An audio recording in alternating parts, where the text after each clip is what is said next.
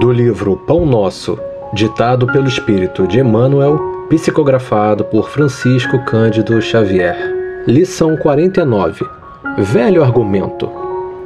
E aduzindo ele isto em sua defesa, disse Fasto em alta voz: Estás louco, Paulo, as muitas letras te fazem delirar. Atos, capítulo 26, versículo 24. É muito comum lançarem aos discípulos do Evangelho a falsa acusação de loucos, o que lhes é imputada pelos círculos cientificistas do século. O argumento é velhíssimo por parte de quantos pretendem fugir à verdade, complacentes com os próprios erros.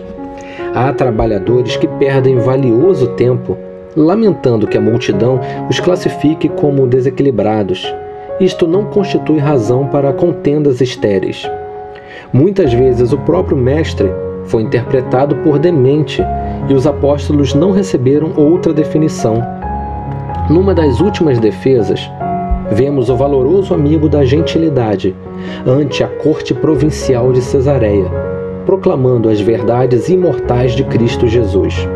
A assembleia toca-se de imenso assombro. Aquela palavra franca e nobre estarrece os ouvintes. É aí que Pórcio Festo, na qualidade de chefe dos convidados, delibera quebrar a vibração de espanto que domina o ambiente. Antes, porém, de fazê-lo, o argucioso romano considerou que seria preciso justificar-se em bases sólidas.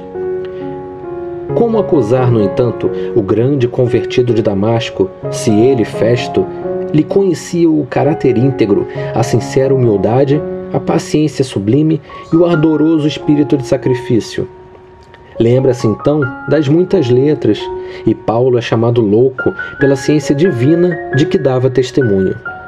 Recorda, pois, o abnegado batalhador e não dispenses a preço as falsas considerações de quantos te provoquem ao abandono da verdade.